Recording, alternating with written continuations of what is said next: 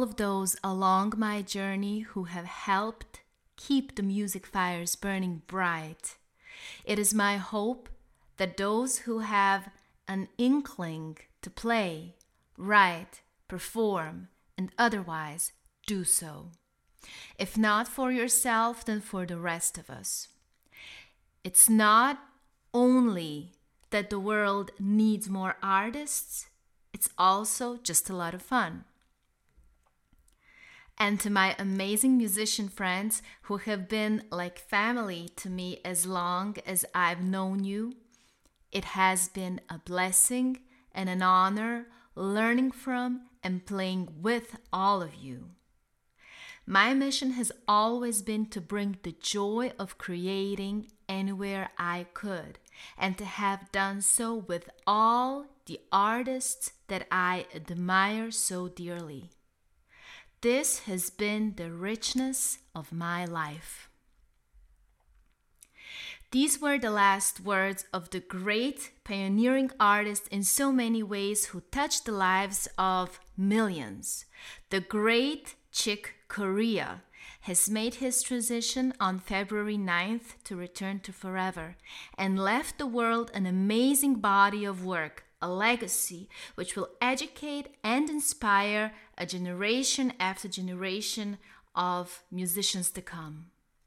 Today, I will not talk much by myself, but share with you the references to hear the great master himself, as well as play three of his compositions and read to you a couple of passages from his book, A Work in Progress on Being a Musician. What we heard in the beginning was the um, part of a song the expert excerpt from the song Yellow Nimbus Part 2 from his Antidote album.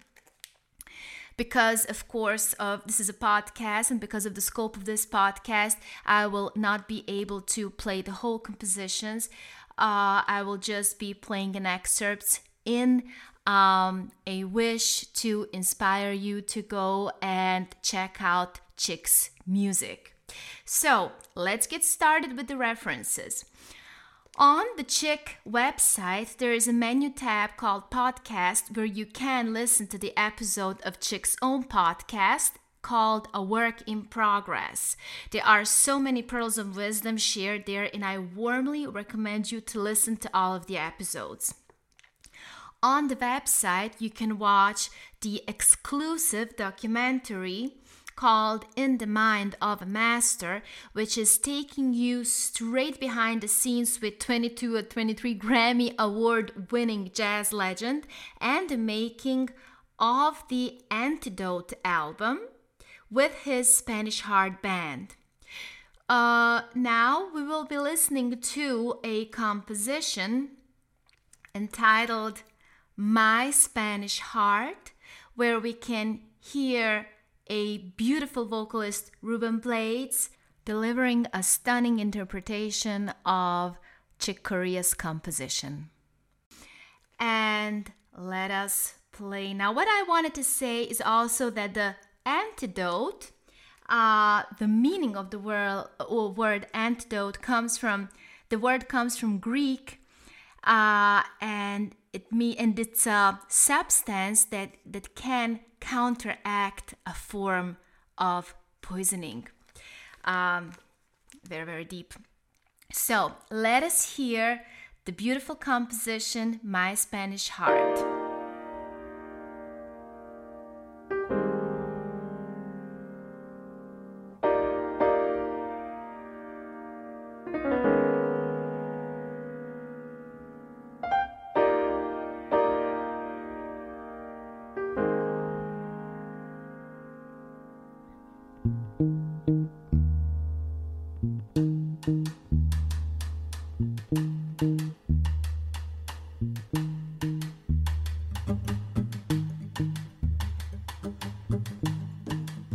Derek.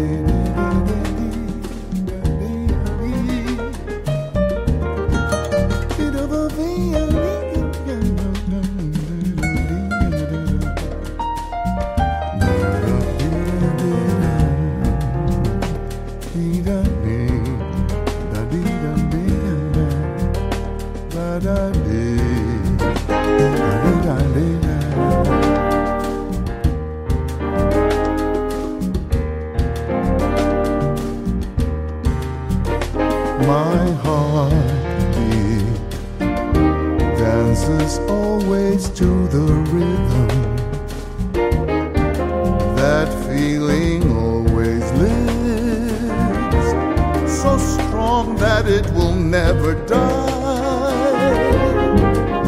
And when I follow through and make that song come true.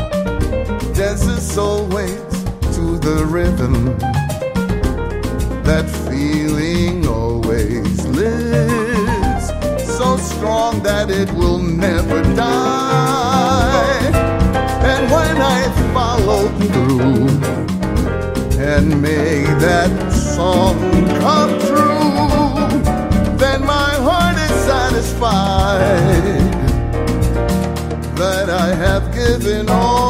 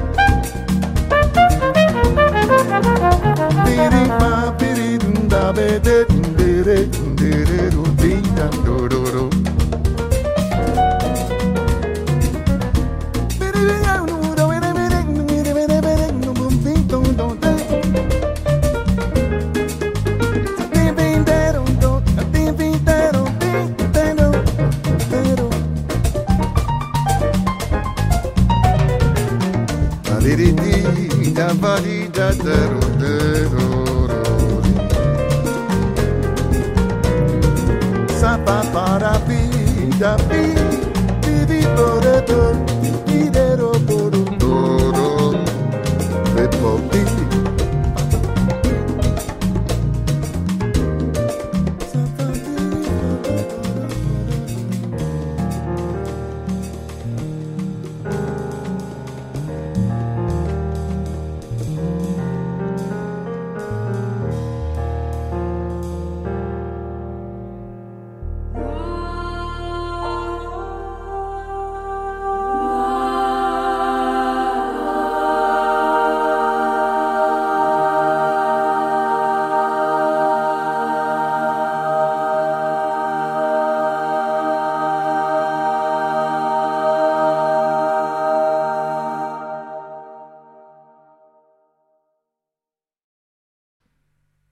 So the vocals that you heard in the outro are from the Chick wife, Gayle Moran Corea.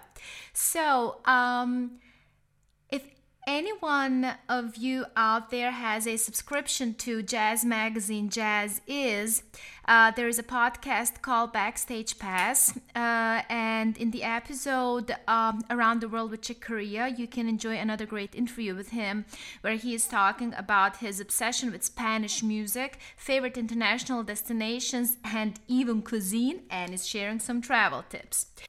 So let's check out uh, the Chicks great band from the 70s, Return to Forever, and one of the jazz classic, uh, classics that comes from that period or from the record Light as a Feather, the composition Spain. Here we are hearing the vocals of Flora Purim vocalizing the melody with the flutist Joe Farrell.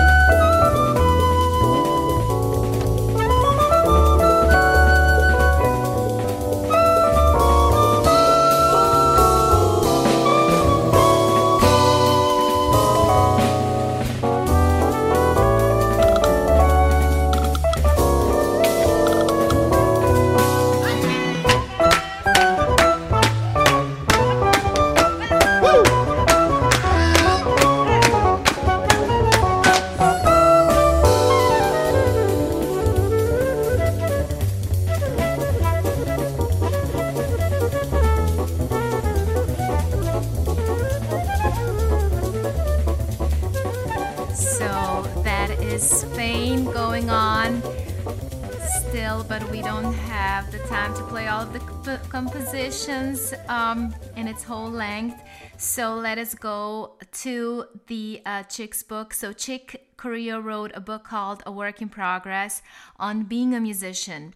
I will read a couple of passages that I found are so, that I find are so important to explain and repeat to the young musicians because of the one very important ingredient, and that is direct observation. Let's hear what Chick is um, saying about this.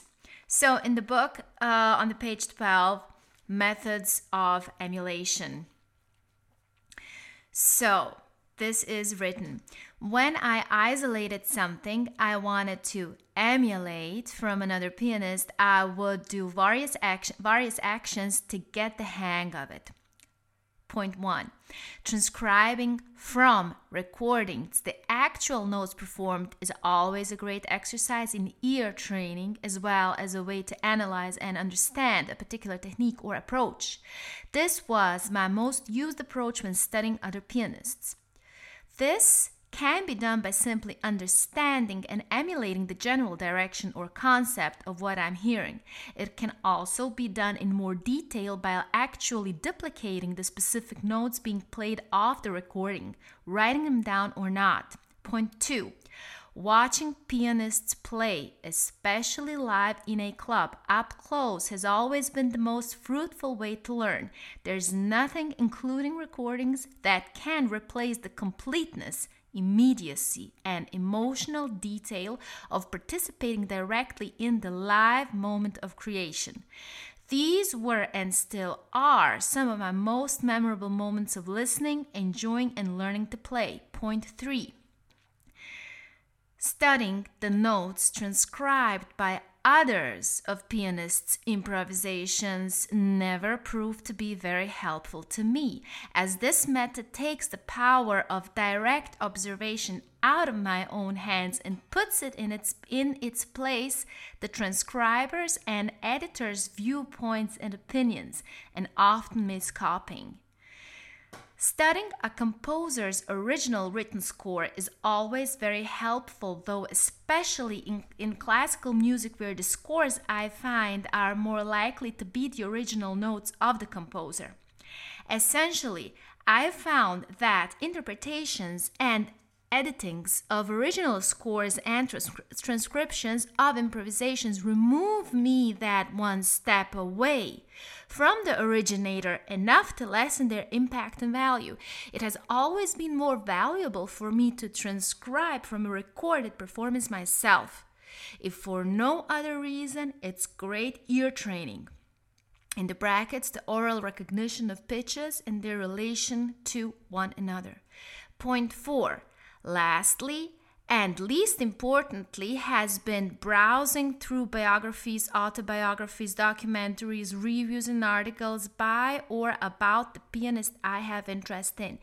This always turned out to be a collection of opinions which could sometimes be interesting, but never as rewarding as studying the actual person and his notes and music.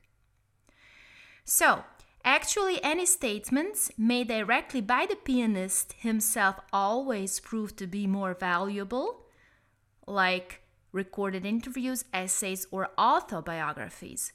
But even these are, like what I'm writing here, just the opinions of the pianist about what he does. The most valuable learning experiences by far are the pianist's live performances, even more than recordings. So, these are the chick's words about his opinions on being a musician. So, I hope I evoke an interest of your own to go and check out Chick's music, interviews, books, workshops, and all other great things he left the world with. In the description below, you'll find the link of the Chick Corea's website. Be encouraged to dive deep into his well of music he left us with. I hope you enjoyed in this special edition of Gesangsstunde and that you will join me next Thursday for another episode where we'll, where we will be stepping into the subject very dear to me and that is ear training and the role and importance it plays in singers' musical life. If you like this episode, be sure to make a screenshot and tag me on Instagram, Facebook, or uh, LinkedIn. You can follow me also there on social media. You can. Uh, subscribe to this podcast and also get yourself on my mailing list. So, uh, in order to get all of the good stuff uh, happening in my world. So, see you in the next episode of the Gesangsstunde.